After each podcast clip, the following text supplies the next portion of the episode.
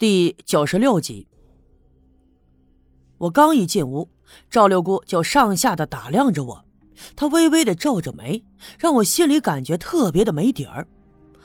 不管我信不信这世上有鬼神，信不信赵六姑的身上有神仙护体，但是啊，我每次见到她，我总觉得她的目光特别的犀利，就仿佛能一下子看穿我的心里所想似的。小叶呀。你这两天脸上咋这么黑呀？是不是又遇上啥事儿了？还没等我说话，赵六姑就开口问道。听她这么一说，我下意识的用手摸了摸自己的脸，慌忙的回答：“啊，没，没啥呀。”听我这么一说，六姑并没有别的反应，又拿起她的烟袋锅，吧嗒吧嗒的抽了起来。小叶呀。我听说前两天你回县城去了。抽了两口烟以后，六姑又问，我点了点头。哎呀，你说你这孩子呀，就是不听劝。我早就跟你说过，你要是有门路能回去啊，你就回去吧。啊，咱们刘家镇不太平，你在咱们这儿待着呀，没啥好处。其实啊，说句心里话。上次六姑这么劝我的时候，我当时并没有什么其他的反应，只是觉得六姑并不知道我心里的秘密，所以她也不知道我留在这里是有别的目的的。可如今想起来，我觉着六姑的确是个高人。这段时间以来呢，我经历了太多的事情，虽然说没有什么生死之忧，但也足以让我感到烦乱。回想起那天在西南山坡上的遭遇，就差点丢了我这条小命。不过事已至此，我说现在回到县城去不再回来，那岂不是前功尽弃？更何况我根本就没有退路。不过这些我当然是不能说给六姑听的，于是只好礼貌地笑了笑，并没有多说什么。其实我这次来是想问问六姑关于刘家镇过去的传说。尽管他之前给我讲过，但我还是想知道的详细一些，尤其是小阴坡。不过我琢磨着该怎么开口，显得自然又不被怀疑。不过特别让我惊讶的是，没等我开口，六姑竟然猜出了我的来意。我完全就想不明白，我这儿到底是哪里泄露了我的想法啊？被他这么轻易的就给看出来了。于是他也并不绕弯子。就把黄老爷的那个传说呀，又给我仔仔细细的讲了一遍。不过，我最想知道的是关于大石碑的事情。我不相信大石碑被发现是神仙的指点，因为只有我心里清楚，那天晚上我突然间的神仙附体到底是真是假。嗯，说起这大石碑呀，其实早就有传说了。说是古时候啊，这儿有一贵人，皇上把咱们刘家镇给封给了他，还给了他不少的金银财宝。这个石碑作为证明，上面写着从哪儿到哪儿，那地都是他的，也写了那些金银财宝到底有多少。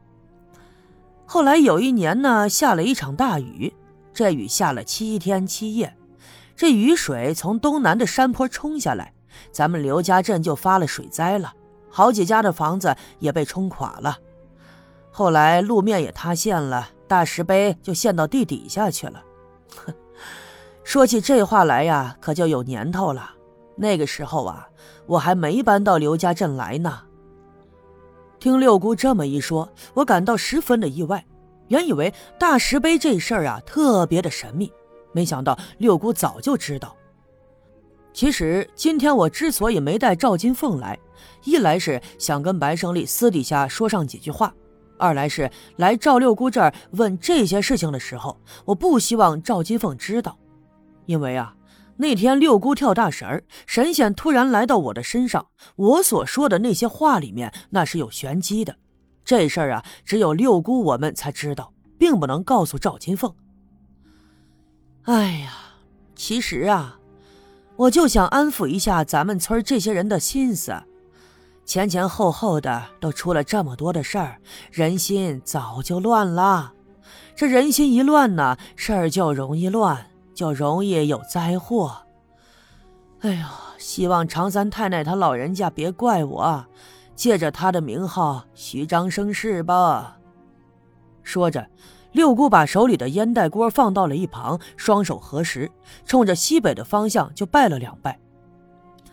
离开六姑家的时候，太阳已经偏了西了。我一边往回走，心里头一边暗自的琢磨：六姑啊，的确值得我敬佩。原以为她就是一个所谓的出马仙。平时顶多呢，也就是给人看看邪门怪病。虽然说我已经不再排斥什么所谓的鬼神之说的，但是我至少是不相信那些看起来十分神奇的法事儿的。不过呀，今天赵六姑所说的这一番话，虽然说没讲明，但是也已经很清楚了。原来他做的这些事儿，有的一些并不是与所谓的保家仙有关。他只是想利用这样的办法来安稳住刘家镇人们的心，哼！可是人心却是复杂的，有很多人呢，表面上能够谈笑风生，可背地里却都有着自己的小心思。我一边暗自的琢磨，一边就往前走，迎面走过来一个人，我抬头一看，是刘玉梅，她头上呢扎着一条大红的头巾。见到我之后，不知道为啥他有些不自然，但是我笑着跟他打招呼：“哎呦，是玉梅嫂子呀！这天都快黑了，您这是要去哪儿啊？”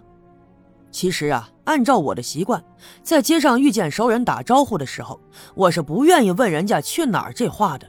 我觉得这是人家自己的事儿，别人问起来是一种特别不礼貌的表现。不过呀，我今天却是故意这么说的。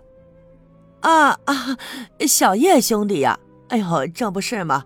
哎呦，我这突然间呀，感觉有点头疼，我就寻思到下队找白大夫给我开点药吃。果然是如我所料，他打扮成这个样子，一定是去找白胜利的。我心里头暗笑，但是并没有揭穿他，我就顺口问：“哟，那我耀宗大哥没在家呀？”哎呀，他又上山栽树去了，现在还没回来，估计呀得干到天黑呢。